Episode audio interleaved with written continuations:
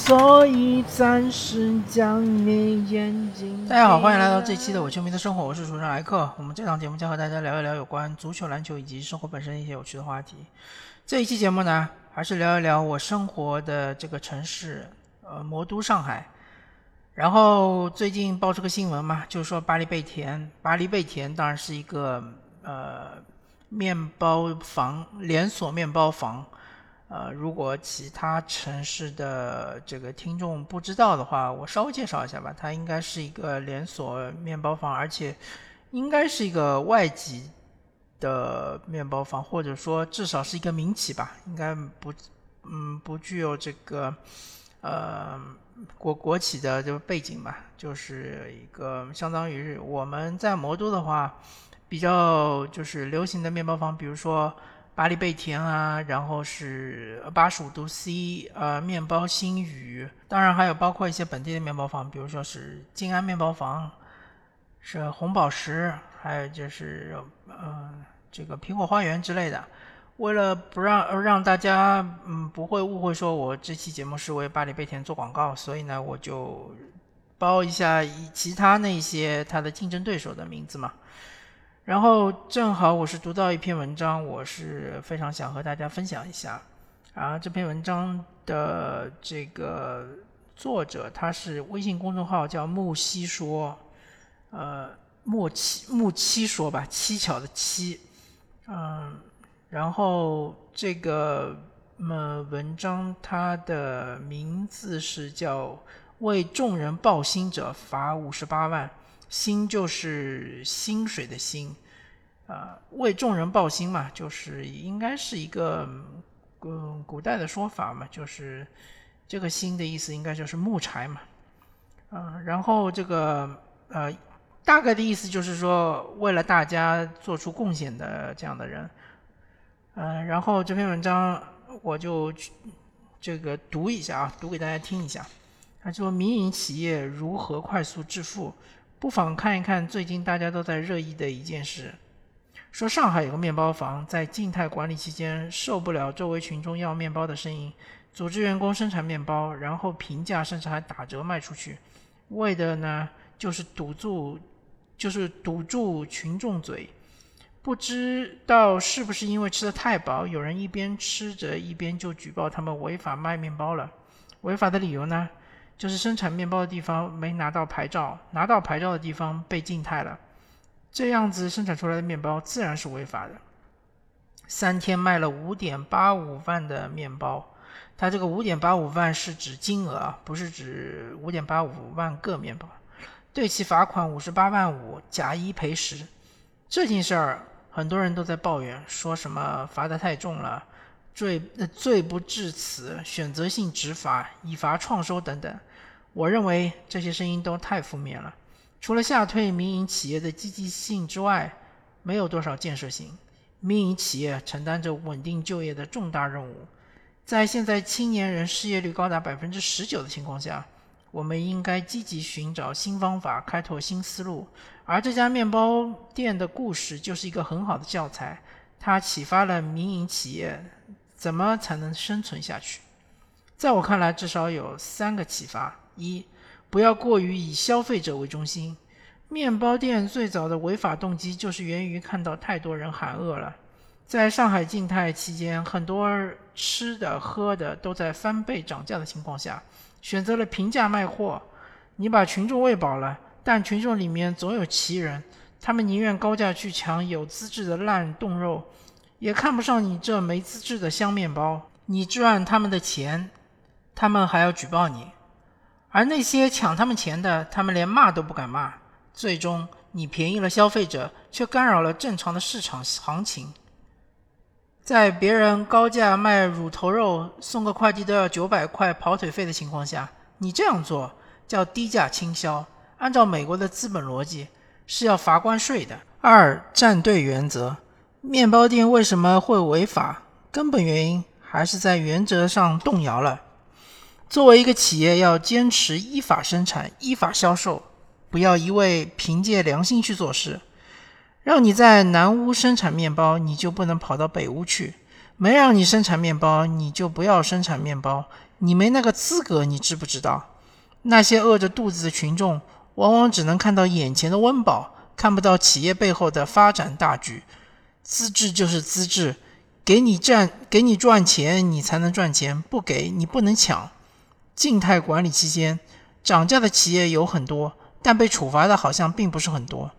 那些没被处罚的原因就是资质过硬，有的企业三天就弄到了执照，然后还成了保供单位。这就是抓住重点，抓住了核心，抓住了商机。你说你那么急着卖面包干嘛？花三四天去弄执照，弄完再卖面包，放心，才几天，群众饿不死的。三，做生意要讲究随波逐流。俗话说得好，法不责众。静态管理期间。涨价的企业有很多，但为什么人家就没怎么被罚？这就是精髓：杀人放火金腰带，修桥补路无尸骸。加色香、加色素香精也好，用料理包也好，加加工劣质肉也好，别人都这么玩，你凭什么不一样？生产经营也好，做投资也好，炒股也好，在公司拍马也。拍马屁也好，你都要抓住趋势，顺应趋势，千万不要为了什么公益、未来、长远计划这些虚头巴脑的东西蒙蔽了心智。枪打出头鸟，谁让你要逆势而行？看看这些年牛气的网络大 V，哪个不是天天喊打喊杀？今天说英国崩了，明天说日本炸了，致富密码都告诉你了，你还不学习？你不亏钱，谁亏钱？综上所述，这个面包店被罚五十八万，给我们教训是非常宝贵的。民营企业要求得生存，一定要坚持以盈利为中心，想尽办法搞钱，不要辜负员工。五十八万不是一个小数目，如果你只是个卖煎饼的小摊子，五十八万足够让你面朝黄浦江，满目萧然，迅速致富的经验我就写在这儿了。希望我们的民营企业能够活学活用，就像任正非所说：“哪里有钱，就在哪里赚，就在哪里挣点，把寒气传下去。”当然，我个人也想站在我个人的立场上补充两句：我希望我们一些有作用于气候的人，能多吹吹暖风，不要把我们的民营企业往冰室里送。我希望中国的企业永远不要用到上面的套路。我希望这家面包店在见到棺材落了泪之后，依然选择关爱消费者，关爱这方水土上的人。众生皆苦，巴黎贝甜。这个世界除了世俗的法律之外，还有一部更高的法律，它的存在不限于今日和昨日、现在和未来，而是亘古不变，活在所有人的心中。它会超越时间，驱散阴霾。赋予我们不屈的尊严。这篇文章写的非常好啊，然后他就是把这个里面的一些，啊，他的观点其实很好的通过他的文字传达出来了。然后我这里就想说，我作为一个上海封城的亲历者，啊，确实我在四月份的时候曾经买过十块钱的白菜，十块钱的青菜。当然，我这里说，呃，十块钱说高价菜，其实有一些羞愧了，因为刚刚看到个新闻说，武汉那边他们已经卖了十五块钱的白菜和十五块钱的青菜，所以我这边其实有点不太好意思说我这个菜价特别的贵。然后那时候苹果基本上也是十块钱一个，对吧？啊，西瓜我就更加就是高不可攀吧，基本上一个十斤的西瓜可能。呃，一百多块钱、两百块钱啊，像我们这种这个小市民，我们这种工薪阶层，感觉是买不起啊。然后，其实嗯，有一阵子我们对于面包也是很渴求的嘛。呃，原来就是正常阶段或者风控之前，其实我们家呃吃面包吃的比较少，呃，而且大部分其实巴黎贝甜买的也比较少，都是其他的一些进价品牌啊，然后。偶尔也是买一些，而且我还曾经吐槽过，我说现在面包越来越贵。上海基本上，呃，你买一个普通的面包，嗯，可能里面有一些馅儿，呃，大概也就要十块钱或者十块钱不到点吧，八九块钱基本上都要，或者有贵一点的、大一点的，基本上要十二三块钱。还有就是切片面包，基本上，呃，一个大概也是要十六七、十七八。当然，它给你切成一片一片嘛，啊，然后你自己回家用这个蘸酱啊，或者是呃其他加加的东西吃嘛，对吧？然后反正就是说，给我个印象就是感觉面包好像特别的贵。然后我其实也很久没有吃面包，但是真的在风控期间，确实是很渴望吃面包。然后当时也买了一袋，应该是这个切片面包，好还买了几个这种小餐包。那么小餐包相对来说，以前我记得在超市里面卖的话，呃，平均一个是大概五块钱左右，因为小餐包这个量比较小嘛。然后风控期间卖的话，当然就是翻倍了，十块钱一个或者十五块钱一个。这个切片面包基本上也是超贵的，基本上也要三三十块钱一袋。呃，而且特别恶心的是，当时那个我这边，呃，家里原来有一个面包机嘛，就是烤面包，烤出来的面包比较香嘛。但是那个正好风控期间，面包机坏了，然后就这个也自己也不会修嘛，呃，然后就只能怎么办呢？就只能只能啃啃这个呃切片面包，而且酱也没什么，也没什么酱，反正。嗯，说这么多呢，就是我也很很希望当时有巴黎贝甜的面包能够买到，对吧？不管是团购也好，或者是这个一对一的单独购买也好，但是可惜就是周边当时没有巴黎贝甜的店。啊，对，忘了说，其实封控期间那个食品确实是非常有限，而且是根据区域来分布的，就是你周边。如果有一些店是呃可以就是说呃营业的，那么你就可以买到他们相应的食品。如果没有的话，就基本上就不用想了。啊，怎么说呢？呃，当然现在其实呃现在已经是二零二二年的九月份了嘛，啊，基本上我们国家三十四个省市自治区，呃。每一个地区都已经经历过一段时间的风控了，呃，有的时间很长，比上海还要长。上海基本上是两个多月，多的是三个月，但有的地方其实比上海更长，什么瑞丽啊，或者是吉林啊这种地方，有的地方可能比上海短一点，但其实也要有五六天、七八天的样子，甚至有一两一两个星期。所有的地方都经历过，呃，这个风控了，大家其实都能够体会到。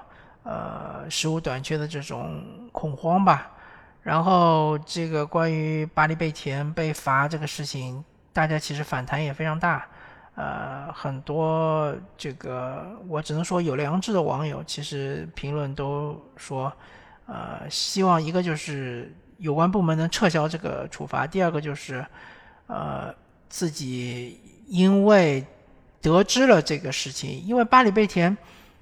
呃，他风控结束了之后，并没有做任何的宣传啊，并没有说我们当时是保供企业，我们当时，呃，卖了多少多少钱的这个面包或者是蛋糕给周边的这个居民，而且我当时是按照平价还是比如打折卖的，这些并没有，并没有出现啊，这些这个宣传并没有出现。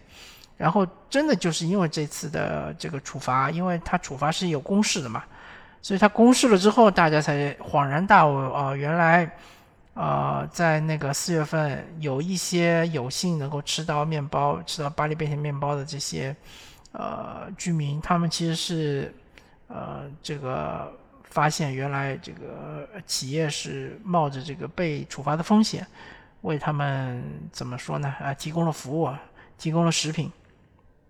所以，真的就是很多网友说要买空巴黎贝甜，对吧？要报复性消费，要呃支持这样的有良知、有温度的这个民营企业。啊，怎么说呢？呃，这个其实起到了一个非常非常好的一个营销的一个效果嘛。虽然说并不是企业本身做的营销的手段，或者说。我甚至可以说，如果退一万步说，真的就是这个企业想搞一个这种营销事件，他真的就是自己举报了自己，向这个食品呃有呃就是食品安全的有关部门举报了自己，我都觉得他做的是对的，因为你做了好事，为什么不能让大家知道呢？对吧？做了好事，其实让更多人知道，我觉得是呃无可厚非的，而且是嗯，其实与人为善嘛，让大家更多的能够做善事，其实是没有任何坏处的。